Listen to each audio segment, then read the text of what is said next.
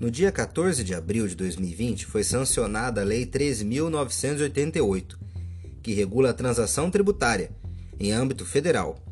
Mas afinal, o que é transação tributária?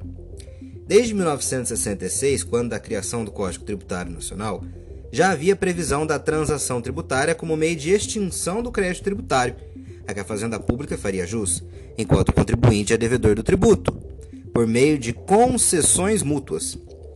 Com a lei sancionada em abril, há a possibilidade de se propor ou aderir transação, seja na fase administrativa ou até mesmo na execução fiscal, sendo inclusive uma grande inovação, solucionando conflitos tributários e dívidas cobradas pela Procuradoria-Geral da Fazenda Nacional. Afinal, a Procuradoria poderá negociar com o contribuinte. Foram criadas três possibilidades de transação. Uma referente ao créditos inscritos na dívida ativa da União, podendo ser por adesão ou proposta individual. Outra possibilidade por adesão no contencioso judicial ou administrativo. Por fim, também por adesão, o contencioso tributário de pequeno valor, aquele que é até 60 salários mínimos. O desconto máximo previsto pela lei é de 50% sobre multas e juros, não se aplicando ao valor originário. Quando se fala de adesão, é preciso esclarecer que a lei estabeleceu que a transação por adesão implica aceitação pelo devedor de todas as condições fixadas no edital proposto.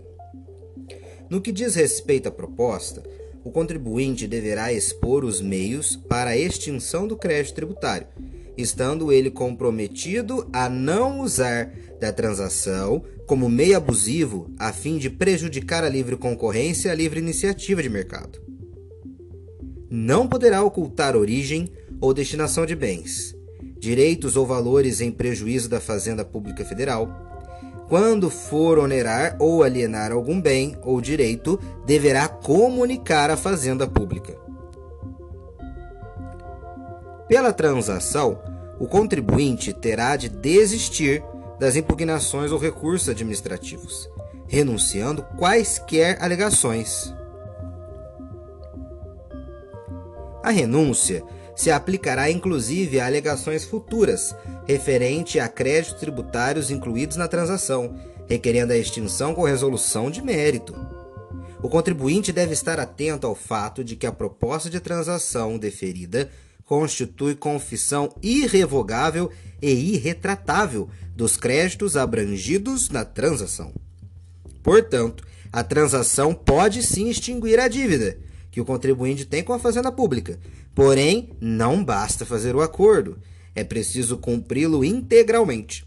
Vale destacar que há possibilidade de rescisão da transação tributária por parte da Fazenda Pública.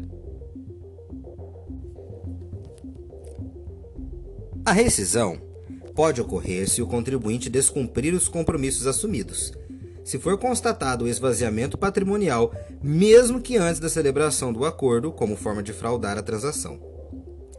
A falência também gera rescisão. Por óbvio, a prevaricação, corrupção na formação da transação também geram rescisão. Dolo, fraude, erro essencial, simulação quanto à pessoa ou objeto conflituoso também gera rescisão.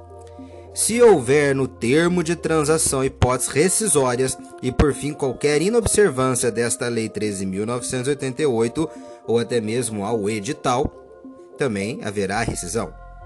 Havendo rescisão, o contribuinte perde por dois anos o direito de fazer nova transação, mesmo que seja débito distinto.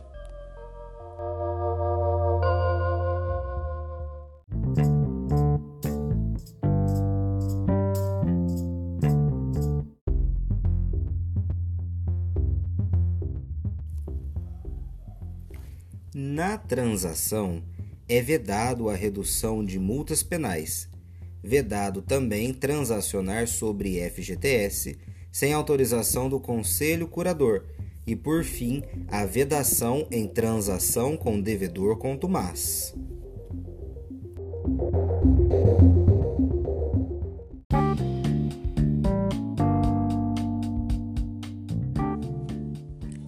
Há um capítulo específico na lei que trata da transação por adesão no contencioso tributário de pequeno valor, aquele de até 60 salários mínimos.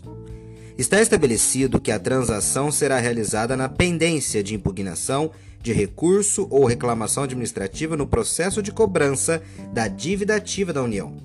Os benefícios ao contencioso de pequeno valor são concessão de 50% do valor total do crédito tributário, prazo máximo de quitação de 60 meses, oferecimento de garantias e constrições.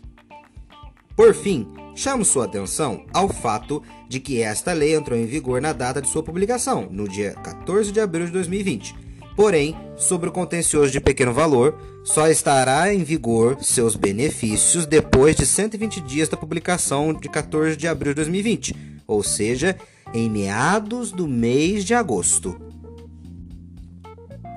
Não se esqueça, toda segunda e quarta você pode ouvir o podcast Entendendo Tributário.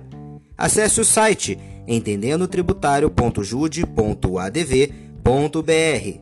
Até logo!